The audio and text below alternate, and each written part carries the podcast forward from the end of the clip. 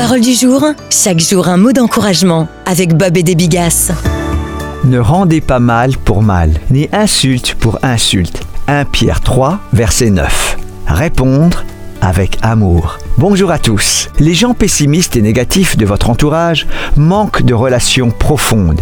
Ils gardent les autres à distance, partagent rarement leurs sentiments et sont mal à l'aise avec ceux qui le font. Il leur est plus facile de condamner que d'accepter. Leurs opinions intransigeantes les rendent inflexibles. Souvent, ces gens ne supportent pas la liberté. Ils ont besoin de règles qui réduisent leurs choix et ils ne se sentent en sécurité qu'à l'intérieur de leurs propres limites. Voilà qui vous aidera à les gérer de la bonne manière, c'est-à-dire prendre la bonne route. Pierre nous en donne ici le code, alors qu'il a pris de l'âge, qu'il a mis de l'eau dans son vin, et qu'il n'est plus l'homme fougueux qui dégaine son épée pour trancher l'oreille aux serviteurs du grand prêtre. Ayez tous la même pensée, les mêmes sentiments. Soyez remplis d'amour fraternel, de compassion, d'humilité. Ne rendez pas mal pour mal, ni insulte pour insulte. Au contraire, bénissez, car c'est à cela que vous avez été appelés, afin d'hériter la bénédiction. Si en effet quelqu'un veut aimer la vie et voir des jours heureux, qu'il préserve sa langue du mal et ses lèvres des paroles trompeuses, qu'il s'éloigne du mal et fasse le bien,